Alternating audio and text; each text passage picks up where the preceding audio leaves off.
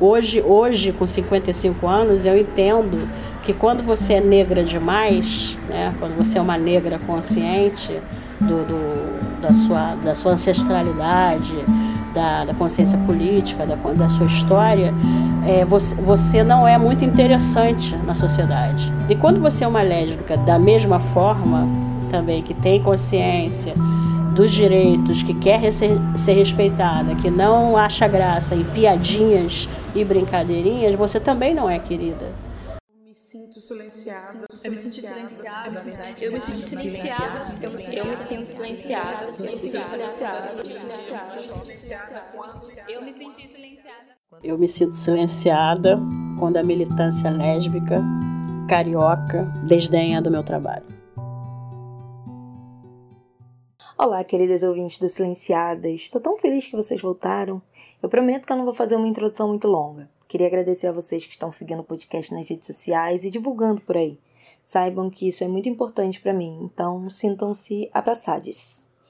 Para quem ainda não segue Silenciada, vou pedir para você correr no Instagram, procurar pelo arroba silenciadaspodcast e no Twitter pelo arroba silenciadas_pod. Semana que vem vai ter sorteio de canecas do podcast lá no Instagram e eu quero muito a participação de vocês. Como vocês já sabem, a entrevistada de hoje é a Gisela, do Espaço Resiliência. No nosso papo, ela falou bastante sobre os silenciamentos que sofreu ao longo da vida e deu sua opinião sobre alguns assuntos. Eu acho que a gente, como negra, a gente é silenciada sempre em vários momentos da vida. Começa quando a gente descobre, porque eu, eu tenho alguns talentos, né? Eu, além, eu, sou, eu sou desenhista, eu desenho desde criança. Meu pai desenhava, só que ele nunca fez curso. E eu acho que eu herdei isso dele, devo ter herdado dele. Então eu desenho desde criança, fiz alguns cursos, a primeira faculdade que eu fiz foi de programação visual e eu não consegui me formar, que eu, eu tenho depressão também, aí na época eu não sabia muito o que, que era. E, e uma, um do, uma das características da, da depressão é você não conseguir completar é, as, os projetos, né? Você não você, você tem uma dificuldade em, em finalizar os projetos de vida, alguns uhum. projetos. Uhum. E a primeira faculdade aconteceu isso. Eu era a única negra da faculdade, em todos os, os turnos, era uma faculdade paga, e era muito racismo, tanto dos professores e dos colegas. E aquele racismo brasileiro velado, aquela coisa horrorosa que a gente tem aqui no Brasil, que a gente fica perdida, né? A gente fica se culpabilizando por tudo, né? Isso é uma maneira de ir silenciando a gente, né?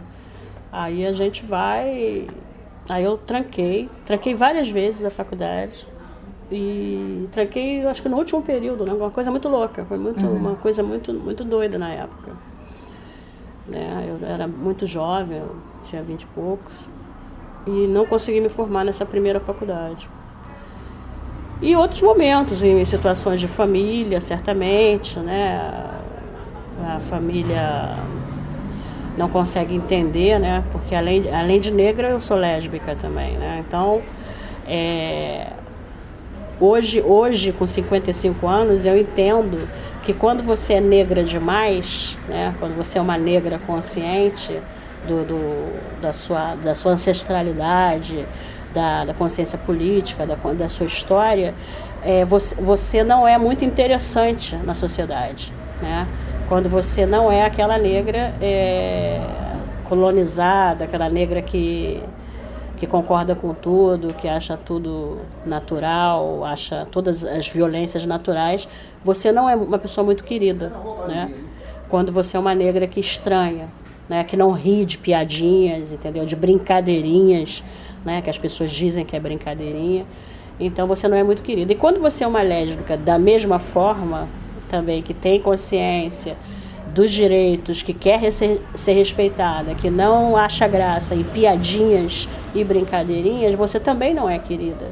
Né? E eu sou a lésbica da família consciente, a, a lésbica é visível, transparente da família. Existem outras lésbicas na família, né? Porque eu não sou a única, a gente nunca é a única, a sempre tem outras pessoas, né? A gente nunca é a única em nada, né? Nem como negra, nem como lésbica. Mas eu sou a única silenciada Eu sempre fui silenciada, sempre fui silenciada, sempre as minhas narrativas não interessavam muito, né? Porque incomodam, né? Porque as pessoas são preconceituosas em, to em todos os lugares. E eu sempre fui silenciada a vida toda, né? O trabalho não foi diferente. O trabalho também é um outro lugar. Se a gente desponta, né? Se a gente também sai daquele status basiquinho. Eu, eu costumo dizer que quando a gente larga a vassoura, né? Acabou. Né? É, um, amigo, um amigo diz que quando a gente lê dois livros, também acabou. Leu dois livros, já não, já o negro, já o negro a lésbica já não, não, não, vale mais nada, né? Porque as pessoas já te olham torto, já tem, já começam a, a, a várias, a, a, a guarda das pessoas já começa a levantar para se proteger de não sei o que. Né? As pessoas ficam muito armadas. Quando, quando a gente sai daquele lugar que não é o lugar que que o branco espera a gente. Quando a gente sai daquela expectativa que é segurar uma vassoura, segurar um balde, segurar um pano de chão, que é o lugar que eles querem que a gente continue, que eles querem que a gente esteja. E só em 2003, 2003 eu fiz a segunda faculdade e consegui finalizar, porque eu fiz terapia ocupacional, que é uma profissão da área da saúde e consegui finalizar. Também foi um período também bem difícil, eu já estava com 30 e poucos anos, mas um ambiente muito hostil e eu mais velha e pensando que as coisas tinham que mudado, tinham uhum. diminuído, né? Mas você passou por alguma situação que você se recorda? Com... Ah, várias situações. Teve exclu... é, situação de exclusão de grupo, é, trabalho em grupo e as colegas não, não passavam. Eu, eu, eu, chegava em cima da hora porque eu trabalhava, eu vinha direto do trabalho. Uhum. Aí as coleguinhas. É, é não passavam o que tinha que fazer, me excluindo mesmo, uma coisa uhum. muito louca. E só, só que aí nessa faculdade tinham muitas negras na turma e tinha é, a maioria mulher. E, e não é, aí, já, aí nessa faculdade já não era questão racial, era questão da lesbiandade. Uhum. Entendeu? É, já era questão da, da lesbiandade, entendeu? Que, que aí elas também não davam conta. Teve uma, uma colega que se aproximou de mim para contar um, uma coisa da vida dela, né? E é uma coisa que eu já percebi na minha vida, quando o ambiente é muito hétero. É, geralmente as pessoas que se aproximam de mim são pessoas que estão com alguma. são as esquisitas do rolê. é engraçadíssimo. Aí essa moça, ela, ela, ela, se aproximou de mim e na época era uma pessoa muito jovem, ela tinha 20 e poucos anos, ela namorava um homem muito mais velho que ela. Aí quando ela começou a contar, eu. É sempre assim, é sempre uhum. uma, uma pessoa que ela ela, se ela tiver no grupo dela, da, da faixa etária dela, ela seria excluída. Ela seria julgada, ela seria Sim. condenada. Aí ela se aproximou de mim porque ela estava percebendo as coisas que aconteciam comigo, aí ela se sentiu à vontade para para desabafar comigo, coisa e tal. E ela falou uma coisa muito interessante, que eu já tinha percebido isso, mas quando o outro fala é, é, é, é bem legal, né? Uhum. Ela falou assim, sabe, qual, é, sabe o que, que acontece, Gisela? Elas, a expectativa é que você agarre elas no banheiro, entendeu? Mas como você só vem para a faculdade para estudar, você participa da aula, você senta lá na frente, você não, não você você tá com outro outro objetivo, aí elas têm raiva de você por conta disso, porque o projeto, a expectativa é agarrar no banheiro, é você fazer exatamente exatamente é, o que as sapatões que elas estão acostumadas conhecem ou, ou elas esperam, sei hum. lá. É o estereótipo. É, né? é o estereótipo, né? A fantasia. Uhum. Né, de, de, de, algumas mulheres heterossexuais que elas têm que a gente vai agarrar no banheiro. é, é, é, uma projeção, é uma projeção do, do mundo hétero, né? Porque tem muitos homens que fazem muita bobagem, né? Com, a, com as mulheres heterossexuais, aí elas acham que, que as lésbicas também têm essa mesma funcionalidade. É, que é só, é só gostar de mulher. É Gostou só gostar, de mulher, virou babaca. Aí é qualquer uma, a gente não escolhe nada, uhum. entendeu? Aí é Gosto pra quê? É, não, a gente não tem escolha. Gostou, a gente pula no pescoço, a gente não, não pensa. Já que a gente entrou no assunto estereótipo, a mulher negra é carregada de estereótipo, né? Sim. E um dos estereótipos que a mulher negra e a mulher sapatão têm em comum é hipersexualização uhum. e raivosa. É, nós somos muito raivosas. Você já passou por alguma situação que, que a pessoa, tipo, te estereotipasse dessa Ah, forma? muita, muita, muita, várias na vida. Mas o, o, o, o- a hipersexualização, é, eu não, eu não sei se ela é muito nítida na, na- não sei, é uma coisa que não me incomoda muito. Agora, é, é- agora o- a, a negra raivosa, aí o meu questionamento, meu questionamento é como não ser raivosa? Como não ser raivosa com isso tudo que a gente passa, né? Como você, como você não ser uma pessoa irada, uma pessoa revoltada da vida? Eu, eu acho que é impossível. Eu acho que é impossível. A gente, a gente acorda, a gente chega no portão, eu moro em casa. Eu moro em casa. Aí eu, eu tô lá molhando minhas plantas, aí passa uma pessoa, é um vendedor de qualquer coisa, e pergunta se a dona da casa está. Né? Aí, como eu não estou afim de conhecer ninguém, e ainda mais dessa forma, conhecer dessa forma, não, a dona da casa não está, entendeu? Então, é isso. É uma, a maneira mais rápida de eu me livrar de um vendedor, de uma, de uma pessoa qualquer, assim, que apareça no meu portão. Mas isso várias vezes já aconteceu aqui. Né? Que eu moro, eu moro numa rua é, é chiquezinha, né, da Vila da Penha, né? Que dizem que a Vila da Penha é a nova ela tá com esse título agora de Ipanema do subúrbio, entendeu? Então aí, o, o que que essa negra tá fazendo aqui? Ela só pode ser empregada, né? Ela só pode ser empregada, entendeu? Então aí você, você que é uma negra, qu- quando você não é consciente, você não percebe nada disso. Exatamente. Mas quando você é consciente, é isso. A nossa vida é problematizar, a nossa vida é ver essas coisas. Entendeu? A nossa vida é esse sofrimento. E, e como não ficar com raiva? Né? E, e, e a gente faz o que com as reações? A gente é plácida o tempo todo? Eu acho muito difícil. Eu acho muito difícil. Hoje em dia, como eu tô velhinha, eu tenho respirado mais. Eu estou procurando respirar mais, eu estou procurando. é, é, a psicanálise também, eu faço minha terapia, entendeu? Aí é, ela ensina a gente a também não, não responder muito, né? não devolver, né? É, é, as brincadeirinhas, as piadinhas, a gente, ela, ela, ela consegue, né? Quando a gente faz muito tempo de terapia, o legal é isso, né? A gente para e, e olha, sorri, olha para a cara da pessoa e, e aguarda, né? A pessoa explicar para a gente aquela piada infame que, que acabou de falar, né? E, e é, é assim, mas assim, isso não quer dizer que eu não esteja com raiva, né? As reações é que vão mudando, porque eu sou uma pessoa, eu sou uma pessoa que me trato, nem todo mundo pode, né? Nem todo mundo pode. Eu, eu tenho, graças a todos os orixás, graças a tudo que está por aí, uma profissional excelente do SUS. Eu consegui, eu consegui uma profissional de psicologia excelente no SUS. Não é uma regra, não é uma ainda mais SUS, porque eu eu tô numa situação que eu não posso pagar. Eu, eu tive essa sorte de conseguir essa profissional. A terapia me faz administrar esses rompantes, né? Porque a, a nossa vida é muito, a nossa vida negra é muito louca. É, de, é o racismo, o racismo ele ele ele é enlouquecedor. Ele ele é ele é para adoecer mesmo. Ele é ele é para adoecer porque você fica muito sozinha. Gisela ainda falou mais sobre os silenciamentos sofridos na vida profissional. A primeira, o primeiro trabalho foi numa foi numa confecção. Foi o primeiro trabalho da minha vida, né? Eu eu fui contratada como desenhista. Aí o, o dono da confecção veio falar sobre um desenho que eu estava fazendo. É, e aí eu estava explicando para ele, né? Alguma coisa, talvez tecnicamente, alguma coisa do desenho. Aí ele veio com a ironia, tá, professora. Entendeu? Aí quer dizer. É, contando assim, parece que não é racismo, entendeu? Mas se eu fosse uma mulher branca, falando sobre o, o trabalho que, que ele que começou, ele que me procurou, será que, eu- será que ele ia brincar comigo? Brincar, né? Com muitas aspas.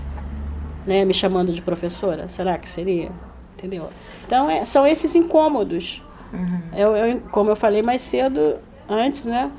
O incômodo de você não estar segurando uma vassoura. Né?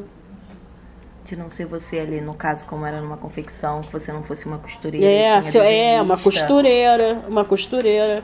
Que, que, que né, se eu fosse uma costureira basiquinha ali, com, com aquela, aquele salão cheio de costureira, uma cortadeira, Uhum. Sabe? Se eu tivesse naquele lugar que, que a maioria das mulheres negras estavam ali, né? Talvez ele não, não brincasse desse jeito. Não, é. não, não tivesse essa linha. Mas eu estava numa sala sozinha. É demais, é muita coisa para a cabeça de, uma, de um racista. Exatamente. É muita coisa. E ensinando. É, e, é, e passando para ele uma coisa que ele não sabia, porque a gente não, a gente não sabe tudo na vida. Exatamente. Né? A gente não sabe tudo na vida. Né? Então, eu sou desenhista, sou terapeuta ocupacional, sou um bocado de coisa. E, e, e, a gente vai aprendendo um com o outro. A vida é dessa forma. Mas nós negros a gente não pode. A gente não pode ser um monte de coisa. Branco pode ser um monte de coisa. Né? Você vê esses The Voice da vida, esses programas aí que tem de canto.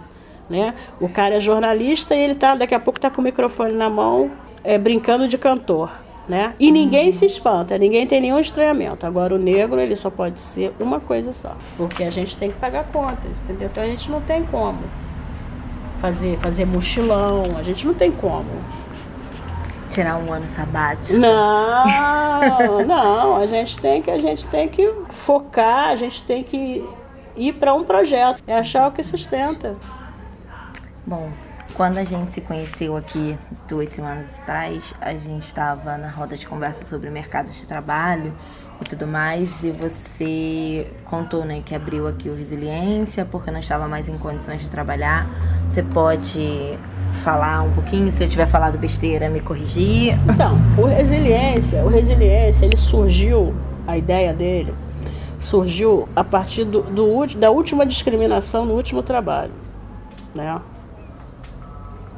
É... Eu sou terapeuta ocupacional, aí no último trabalho eu fui discriminada é, pela, pela chefe, né? Tinha uma chefe lá que ela fazia brincadeirinhas, fazia piadinhas e numa equipe de, sei lá, 20 pessoas, não sei, né? É, ela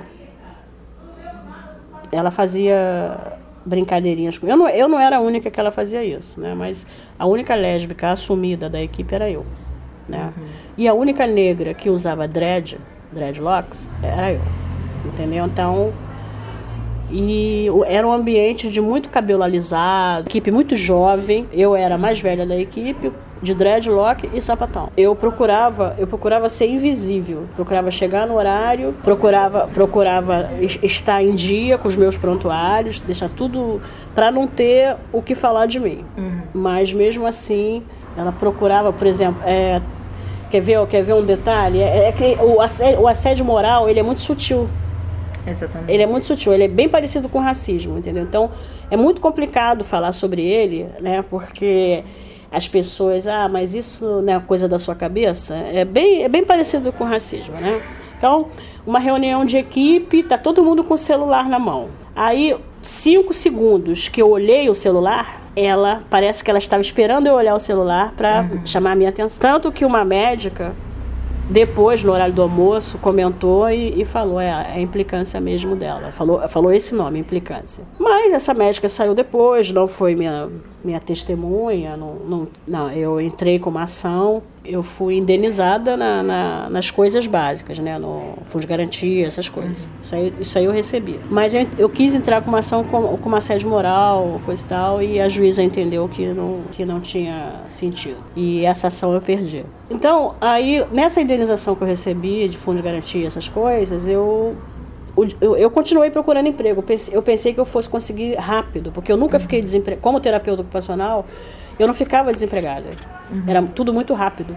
Só que dessa vez estava demorando demais. E eu estava com medo que o dinheiro acabasse. E eu também, eu fiquei doente, eu fiquei muito doente.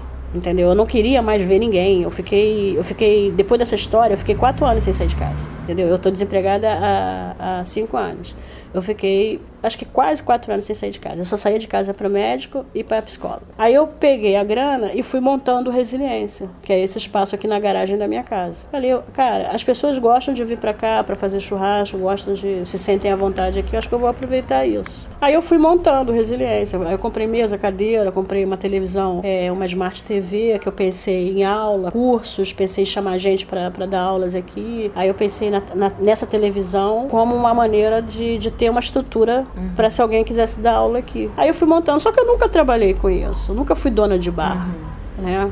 Nunca, e nessa história eu virei, voltei a ser militante, porque eu já tinha sido militante na década de 90, aí voltei a ser militante LGBT e acreditando que, sabe, não, agora tem internet, agora o pessoal está mais consciente, nossa, não, lê do engano, entendeu? Nós lésbicas, a gente é muito desunida, a gente é muito desunida, entendeu? A gente racha por qualquer coisa, por qualquer bobagemzinha, a gente racha, a gente, a gente boicota, a gente boicota, a gente sabota. Então o que acontece no Resiliência é isso tem, boi, tem boicote tem sabotagem. São as pessoas dizendo que a minha, a minha cerveja aqui é 9,50. Uma cerveja na Lapa é 11, 12, 13, sei lá quanto é na Lapa. Aí as pessoas, aí tem gente que mora lá embaixo, que mora lá no centro e diz que a cerveja do Resiliência é 9,50. Eu realmente não sei o que, que essas pessoas querem.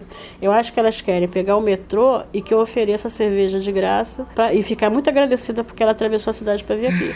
É a única explicação que eu tenho, entendeu? Porque uhum. para uma pessoa fazer um comentário desse, né, eu acho que ela quer, ela quer ser servida aqui com tapete vermelho que eu dê a cerveja para ela, agradecida porque ela veio ao meu espaço. Mas infelizmente eu não posso fazer isso porque eu preciso pagar conta. Aqui a ideia é um lugar seguro. Eu estava eu tava muito focada em lésbicas, muito focada prioritariamente, eu gosto de frisar isso, prioritariamente lésbicas. As outras letras não estão proibidas de vir aqui, mas eu estava muito focada nisso. A partir de 2019, 2020, eu desisti disso, de ficar com esse foco prioritário em lésbicas. Ah, eu vou continuar fazendo alguns eventos para nós, coisa e tal. É, o Dia da Visibilidade Lésbica é em agosto terá. Agora, 8 de março, a gente vai fazer o nosso mês da mulher, como a gente faz todo ano, mas eu não vou mais ficar focada em lésbicas, porque é muita desunião, é muita desunião, é muita desvalorização desse espaço aqui, né, que é o único, é o único espaço seguro, cuja dona é sapatão, a dona é sapatão, é uma casa de sapatão. As pessoas não entenderam isso. As pessoas não conseguem entender isso. Umas, umas porque umas, umas não entendem porque não entendem mesmo, não, não têm capacidade de entender, e outras por desonestidade mesmo. Uhum. Né? Uma outra parte, uma, uma parte da militância é desonestidade mesmo. Uhum. Quem fez faculdade, quem, uhum. quem tem um, um QI um pouquinho melhor, para mim, para mim eu nomeio como desonestidade, uhum. né? Porque em nenhum momento eu disse que outras letras não estariam proibidas. Sim. Só que a gente, a gente precisa se encontrar. Uhum. Nós temos pautas específicas. Todas as letras têm pautas específicas. E nós lésbicas temos também.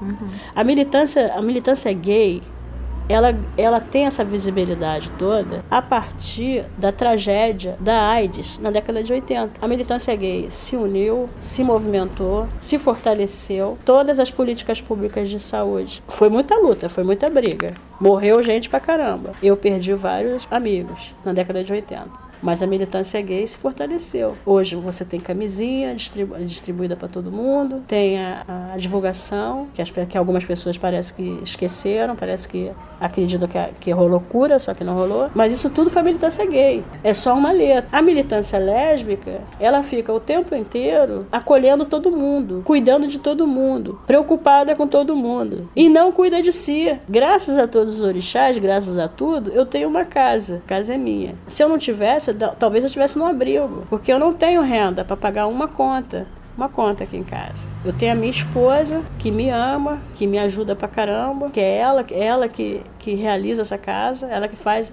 faz com que essa casa funcione. Mas o resiliência, ele não ele não sustenta. Esse fim de semana, por exemplo, eu, eu é, veio uma cliente que tomou três cervejas. Entrou 28,50. 28,50. Eu tiro fotos, eu coloco no Instagram, tudo isso é uhum. importante, né? Fa faço o que me ensinaram, né? O que as, o que as mais jovens me, me, me ensinou em relação a marketing, em relação a fotografia, em relação a Instagram. Faço to, eu procuro fazer todas as dicas que, que, que, que as mais jovens me ensinaram, né? Porque o, o, a, a minha, o meu investimento não foi para virar é, influencial. É, Digital influencer. Digital influencer. o meu investimento não foi para isso, foi para atender pacientes, para atender, uhum. atender pessoas doentes. Mas já que eu virei, eu acho que eu virei, sei lá, já que eu tenho. Entendeu? Então vamos, vamos procurar fazer direito. Entendeu? Mas aí eu tô, eu tô aguardando. É, é, as mais de 100 pessoas, sei lá quantas pessoas que passaram por aqui e disseram que viriam aqui fortalecer e disseram que esse espaço é importante, que ligaram para mim dizendo que ia fortalecer, que as, as formadas em marketing. Tô, tô aguardando. Tô aguardando, né? Porque eu vejo, eu, eu, eu, eu trabalho com internet, eu fico na internet o dia inteiro praticamente, e eu vejo bares com uma estrutura muito pior do que a minha e lotado. E o atendimento muito pior do que o meu, porque são vários títulos que me, me colocaram, né? Que, e, e vários é, é, bares que, que as meninas saem com o olho roxo, saem, vão parar na delegacia, e daqui a pouco marcam o encontro lá de novo. Nesse mesmo bar que uma irmã apanhou apanhou dentro do mesmo ano. Aqui no Resiliência, em cinco anos, ninguém apanhou. Não teve, não teve uma pancadaria aqui, não teve um caso de violência aqui. E a galera fica falando em verdade. Então, eu, eu, o, que eu, o que eu sugiro é que quem ouve, porque quem fala em verdade não vem mesmo, mas quem ouve vem me conhecer para saber se é isso tudo de ruim mesmo. Como a gente falou aquele dia do, do mercado de trabalho, eu acho que o que interessa num bar é se a cerveja está gelada, se o banheiro está limpo, para nós mulheres, eu acho que o que interessa é isso. E sair viva. E sair viva e voltar para casa. Agora, se o bar tem logomarca, se o bar tem uma propaganda boa, eu acho que isso é uma grande bobagem. Isso é uma grande bobagem. Porque o que tem de botequim fuleiro no centro da cidade, que está cheio de sapatão, que não tem logomarca, que o atendimento é um cocô. Mas eu tô na Lapa. A militância, a militância é, lésbica sempre foi isso. Sempre foi essa desunião, sempre. Isso aí não, não, eu não tô, eu não tô aqui falando nenhuma novidade porque é, eu eu quero que a resiliência fique, fique bem. E eu sou, e, e como, eu, como eu falei no começo, eu sou uma negra que incomoda. Eu não sou, eu não sou só lésbica. Eu tenho dois, eu tenho dois perfis que incomodam. Eu sou uma negra que incomoda e sou uma lésbica que incomoda. Se eu fosse sim senhor, não senhor, aqui estava lotado. Mas eu penso, eu sou uma pessoa, eu sou uma pessoa que reflito, eu reflito. Da mesma maneira que aquele dono de bar bolsomímio reflete. Ele reflete lá do jeito dele. E ninguém boicota o bar dele porque ele reflete a direita. Ninguém deixa de ir no bar do cara porque ele reflete a direita. Eu reflito à esquerda e ninguém vem aqui. Você falou que foi militante na década de 90. Eu queria que você me lembrasse um pouco sobre isso. Eu comecei lá numa. Tinha uma casa em Realengo, na, na favela do Fumacê. Tinha um grupo gay lá. É... Era, um, era um grupo gay.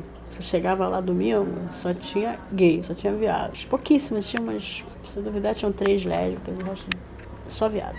Aí eu fiz uma proposta pro, para o coordenador de fazer algumas reuniões lésbicas lá. E ele, a princípio, topou. Né?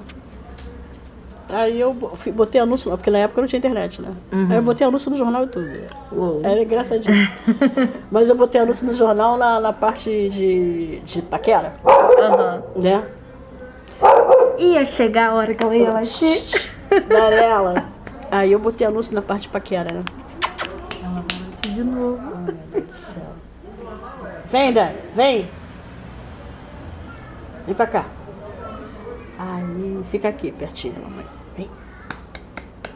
Você botou anúncio no jornal? Eu botei anúncio no jornal na parte de paquera. Aí, engraçado, apareceu uma moça pra reunião. E, e assim, mas assim, era bem. Era, sempre foi, né? Reunir, reunir sapatão sempre foi bem difícil. reunir sapatão sempre foi bem difícil. E lá não era diferente.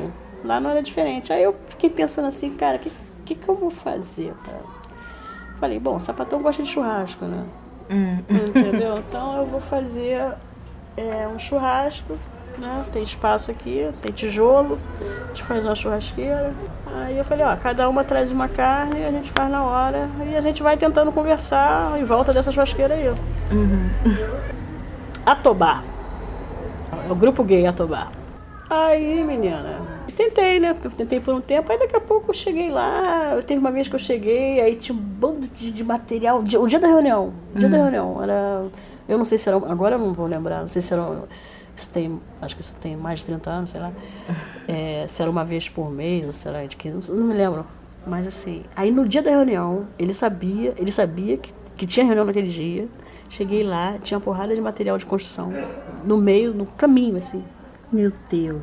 Aí, aí o pessoal começou a meio que sumir, as mulheres começaram a meio que sumir, não sei o quê. Aí eu. Aí depois eu fiquei sabendo que ele disse que eu pegava o dinheiro delas para comprar carne de segunda. Cara, quem chegava, quem, quem não chegava com carne, quem não chegava com carne e chegava com dinheiro, a gente ia lá dentro da favela, no açougue que tinha, comprava carne e voltava, a gente ia junto. Aí é isso, entendeu? Aí é isso, sabe? Tem, outra, tem algumas histórias aí. Aí eu, aí eu fico acompanhando umas coisas assim que o pessoal, ah, a gente é desunida. pra- É, é a vida, é a vida. É- é- É o Ninguém larga a mão de ninguém Nunca. até a segunda página. Mas então vamos falar sobre cabelo. Cabelo. Você sempre usou cabelo natural? Você teve seu período de alisamento? Passou por transição? Como foi? Muito pequenininha, muito pequenininha. Eu, é, é, eu e minha irmã. Eu tenho uma irmã que é dois anos mais nova que eu.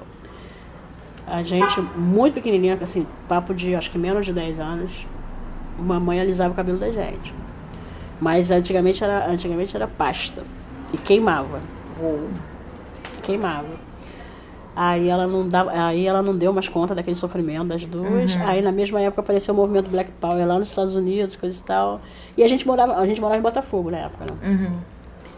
E aí talvez por isso tenha ficado mais fácil ela parar com esse negócio de salão, de pasta, coisa e tal. Aí a gente usa cabelo black é, desde, desde muito pequena.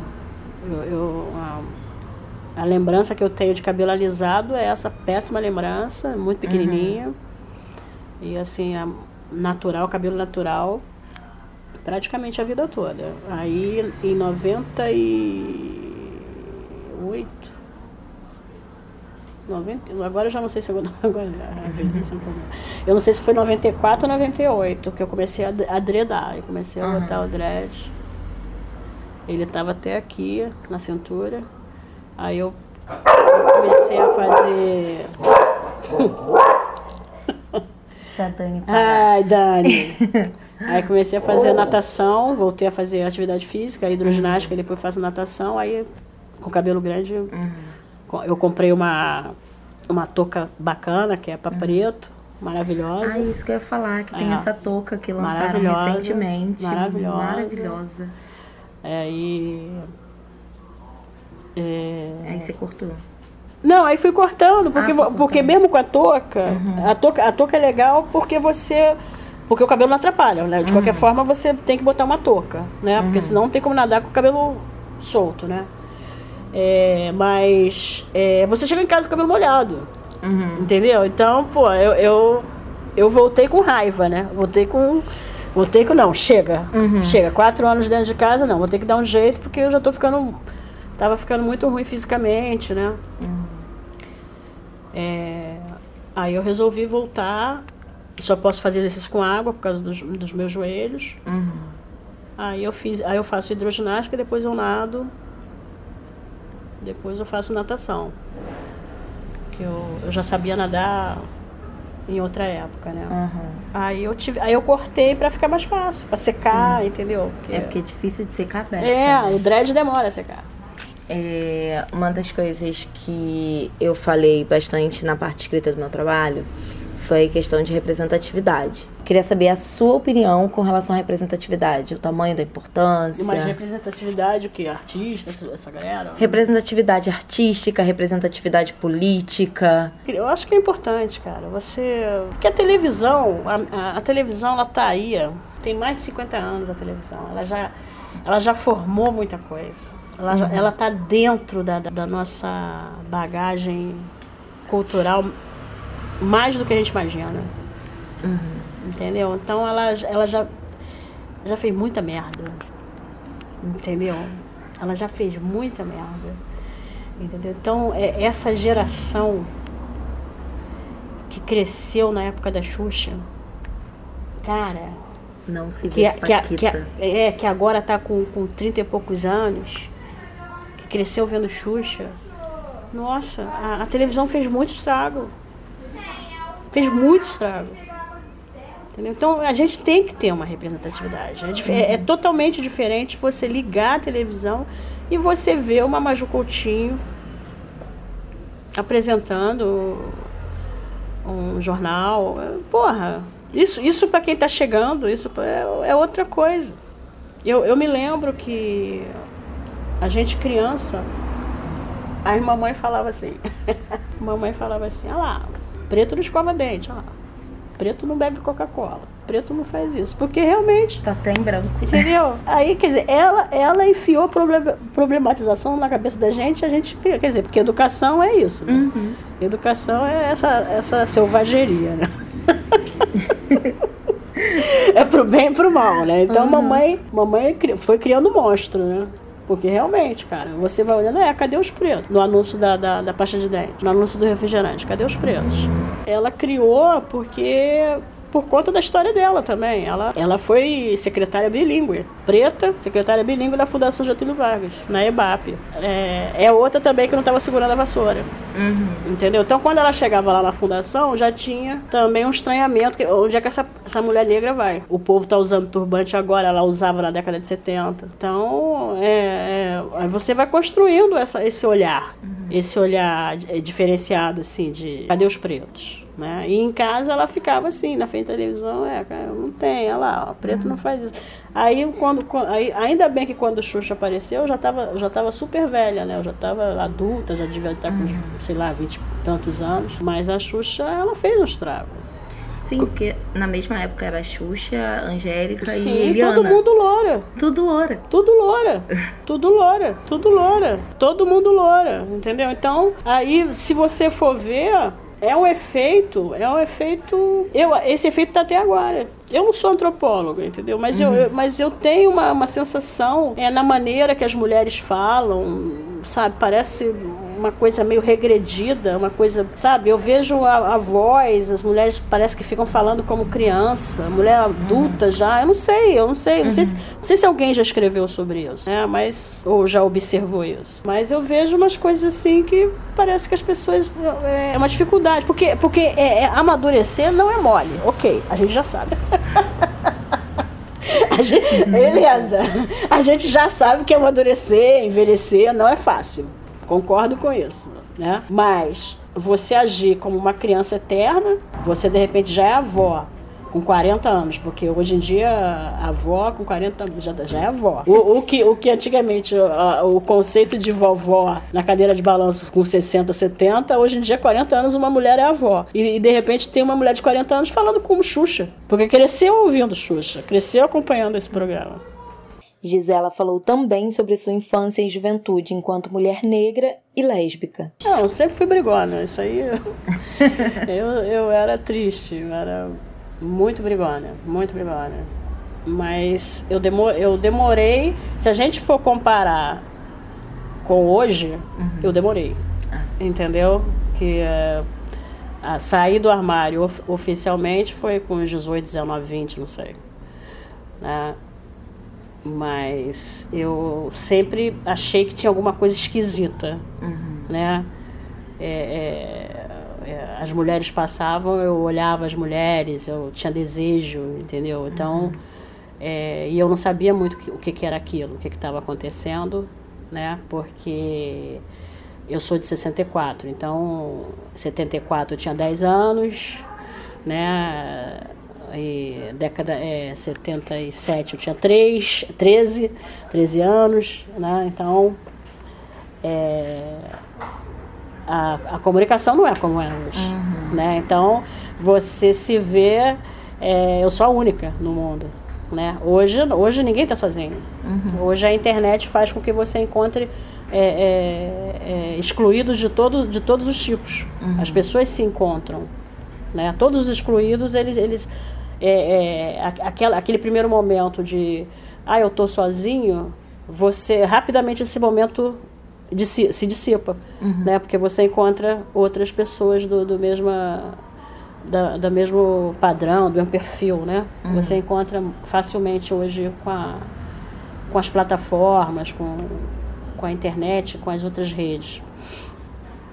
É, mas, na, mas isso há 30, 40 anos atrás, isso aí não, não existe, isso não existia, entendeu? Então, para mim foi muito sofrido, né? Para mim foi muito, muito sofrido, foi muito difícil, né? Pensei muito em suicídio, né? Uma coisa muito louca, porque era, era tudo misturado, não era só a questão da lesbiandade, era a questão do racismo junto. E tudo muito louco, né? Tudo é, adolescente. Era, a adolescência já não é uma fase muito, muito fácil, acho que acredito que para a maioria das pessoas. E, e com a homossexualidade vindo numa época assim, né? É, mas ao mesmo tempo que eu tive uma, um silenciamento, tive uma exclusão, tive uma discriminação de alguma forma familiar e da sociedade, eu também, eu também, eu não, eu não, eu não passei por pelo, pelo que eu vejo hoje as, as, as moças sendo expulsas de casa, eu não fui expulsa uhum. de casa, entendeu? Foi difícil, não foi fácil, né? Para a família não foi fácil, mas também é, não fui expulsa de casa, não tive essas, essas experiências aí traumáticas que muitas pessoas têm. Depois de tanto ensinamento, a Gisela deixou um recadinho para vocês.